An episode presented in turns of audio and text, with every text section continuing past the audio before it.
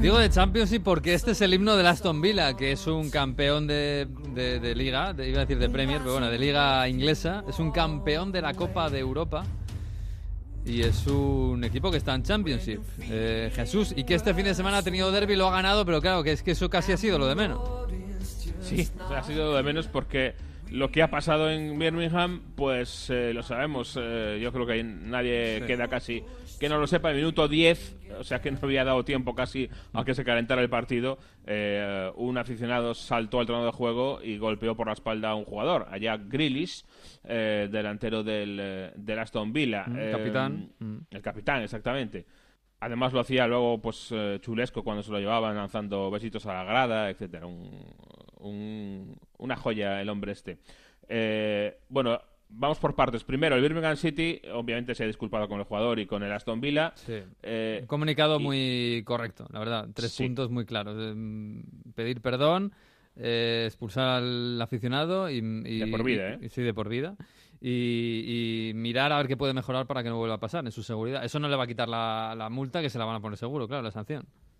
Sí, incluso hay voces en Inglaterra, eh, bastantes, que han pedido o han hablado de una sanción ejemplar. Eh, se apuntaba, vamos a ver qué es lo que dice la FA Cup, la FA, perdón, que es la, la, que vale, no, la FA Cup.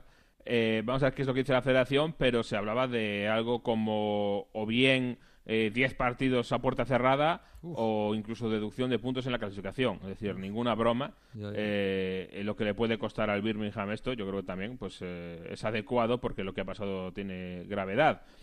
además, por cierto, la parte peor, iba a decir la parte mala, no, pero hemos hablado de la parte mala y la parte a lo mejor incluso peor es eh, que ha emergido ya quién está arrestado, quién ha sido el angelito, Paul Mitchell, 27 años, mm. y ya ha recibido amenazas tanto en su casa familiar como en el bar donde trabaja. Es decir, que eh, amenazas de que te vamos a quemar el bar y luego te vamos a quemar la casa, mm. eh, en fin. Sí, combatir la violencia con más violencia. exacto, ¿no? Fuego en el fuego que cantaba el otro. Bueno, en Londres, en Londres tuvimos un, un, bonito partido, el partido más importante de este fin de semana, que se lo llevó el Arsenal pero fíjate antes de entrar en el partido que eh, después de lo que pasó eh, el domingo por la mañana en Birmingham, mm. ya tiene que haberte sentado muy mal la comida o las pintas de antes del partido eh, para saltar al terreno de juego del Emirates a celebrar un gol del Arsenal. Y además, ojo, que se medio encontró con, con Smalling, este aficionado, y le medio dio un empujoncillo. ¿Ah, sí? Sí, sí. Uy, eso no, me fijé. A mí me pareció, bueno, que, está mal, saltar al campo está mal porque puede ser peligroso, pero bueno, me pareció que al final quedó en algo simpático después de lo que habíamos visto por la mañana, claro. Sí, pero, pero se, se medio encuentra en, su camino con, con Smalling y hay ahí un empujoncillo. Nada tan grave como el otro, por supuesto, mm. pero vamos, eh, muy bien. De hecho, hay quien, hay quien también pedía alguna sanción para, para el Arsenal. Al margen de esto, eh, una afición, por cierto, del Arsenal, que ¿sabes lo que cantaba la afición del Arsenal? cantaba? Tottenham Hotspurs, we're coming for you. Vamos a por ti, Tottenham. Mm, claro, es no que está lejos ya, ¿eh? Lleva una muy mala racha. Eh, cuatro partidos sin ganar, tres derrotas y un empate, o sea, un punto de 12 llevaba eh, el Tottenham. y obviamente el Arsenal lo sabe y el Tottenham se ha metido de lleno en la pelea por, por la cuarta plaza o por la tercera en este caso. Es decir, ahora tenemos, yo creo que eh, dos plazas eh, disponibles eh, para cuatro equipos. Mm. ha cambiado un poquito la historia porque el Tottenham, fíjate, tiene 61, el Arsenal 60 mm. y el United 58, el Chelsea tiene un partido menos y tiene 57. Si lo gana se puede poner también en 60, con lo cual mm. el Tottenham ha pasado de pelear por, por la liga a pelear por la tercera y cuarta plaza, que es ya esa, esa lucha para mí y Pochettino no estaba nada contento. Eh, ha sido especialmente cáustico con sus jugadores eh, después de la derrota de este fin de semana, con su plantilla, y dejaba algún alguna frase eh, que resuena mucho, que yo creo que tiene razón, pero que él no había hablado nunca o no hemos escuchado en ese registro hasta ahora. I cannot come here and say everything was good, we are so fantastic uh, staff, uh, the manager, I am the best. Uh, no, I think we need to give more on the future and increase our level. If we can, we, we cannot compete only 45 minutes and 45 minutes say okay, finish. you are going to lose. In Premier League, the quality of Southampton or the quality of any team is going to, to make you, to punish you. Mm, es un toque de atención, ¿no? Hay que estar, eh, hay que dar un paso adelante. En realidad es dar un paso adelante, eh, ¿no? Eh, ha sido un toque, yo creo que en muchas direcciones. Primero a su a su vestuario. Ha dicho que nos hemos creído lo de los cuartos de los Champions, se nos ha subido la cabeza, hemos jugado 45 minutos decentes y luego en otros 45 minutos hemos pasado un poquito de, del partido. Claro, 0-1 contra el Southampton con el gol de Kane, la vuelta de Ali, de Dele Ali y claro, estaban tranquilos. Somos, estamos en las hablo mucho de estamos en, la, en cuartos de la Champions. Eso por un lado hacia el vestuario y hacia fuera del vestuario también mandó alguno el nada Dijo, eh, aunque no lo hemos escuchado en este, en este extracto, dijo eh, que a lo mejor algunos empiezan a, entender cuál es nuestro verdadero nivel. Mm. Es decir, está diciendo, oye, que llevamos aquí sin fichar no sé cuánto contra estos equipos que, que pagan millonadas por, por todo y estamos ahí arriba. Y a lo mejor exigirnos que peleemos por el título eh, no es justo. Y, mm. yo creo que va por ahí un poco lo de, lo de Poquetino. Y yo creo que tiene toda la razón, a pesar de que él mismo eh, ha huido de ese discurso, ¿no? Y mm. siempre ha dicho que, bueno, que no pasa nada, aunque no fichemos, que todo bien, que mm. vamos a pelear. Pero claro, cuando le llega el listón de exigencia es cuando dice, oye, ¿qué pasa?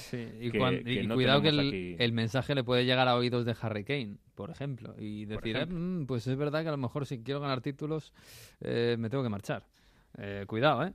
que esto es, una fina, es una fina línea, sí, porque obviamente ah, el entrenador quiere que siga Harry Kane, pero tampoco quiere que le juzguen eh, con muchas menos armas que a los demás, claro. bueno, salvo que el entrenador acabe en otro club. Pero bueno, eso, eso era otra historia que no tenemos nada clara.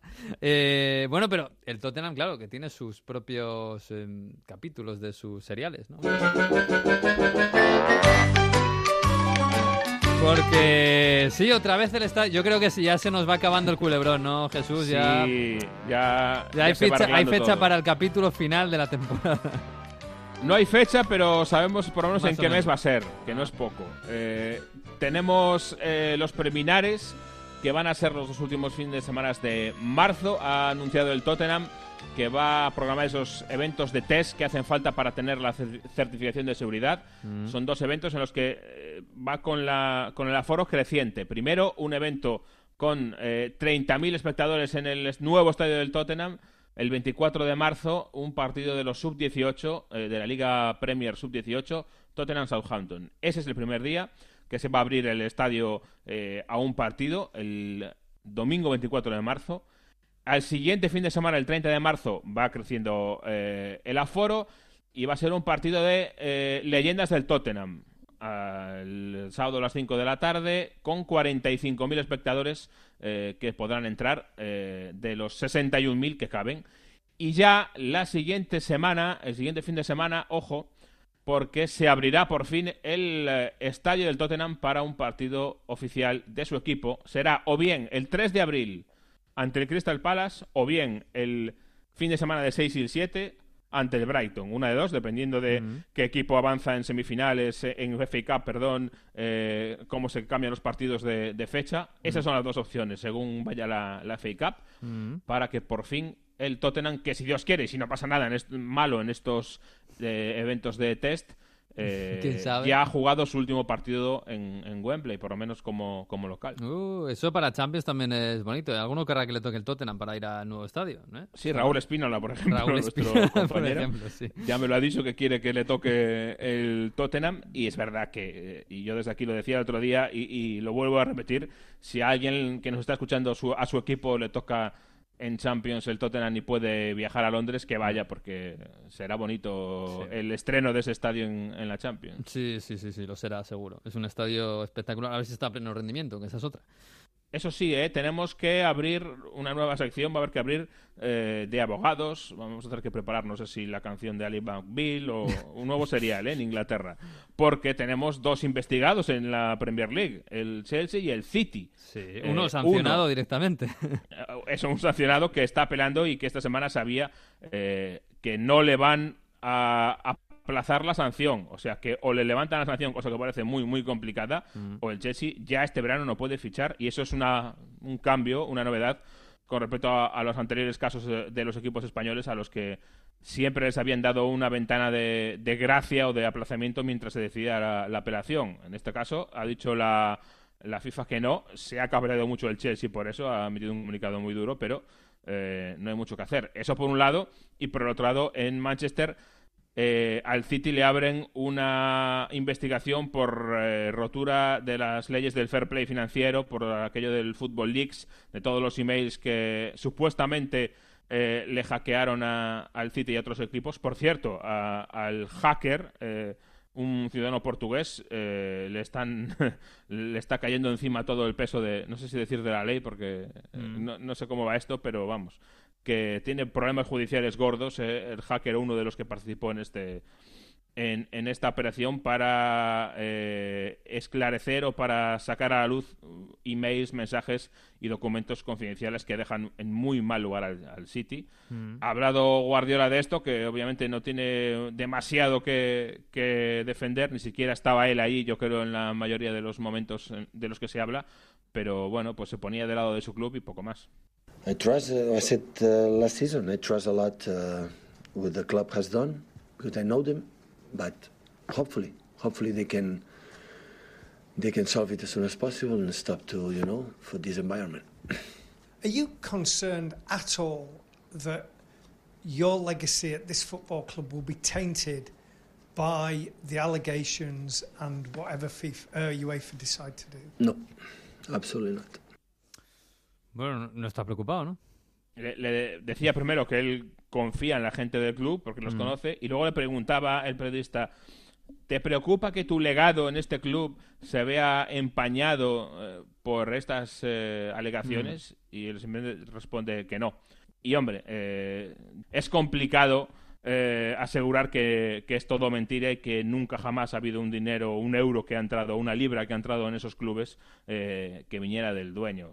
¿Qué quieres que te diga? A mí me parece difícil. ¿eh? Sí, tiene pinta de que alguien ha matado a alguien, ¿no? De que, como decía Gila. Sí, pero bueno, vamos a ver, esto hay que demostrarlo, por supuesto, y aunque tenga toda la pinta, habrá que ver si hay sanción. De momento el Chelsea lo han sancionado, así que bueno. Bueno, Jesús, que la semana que viene, uy, el City juega la FA Cup, el Liverpool juega en Craven Cottage, ese estadio tan precioso. Así que bueno, lo contaremos. Un abrazo, Jesús, tengo por ahí a Mario.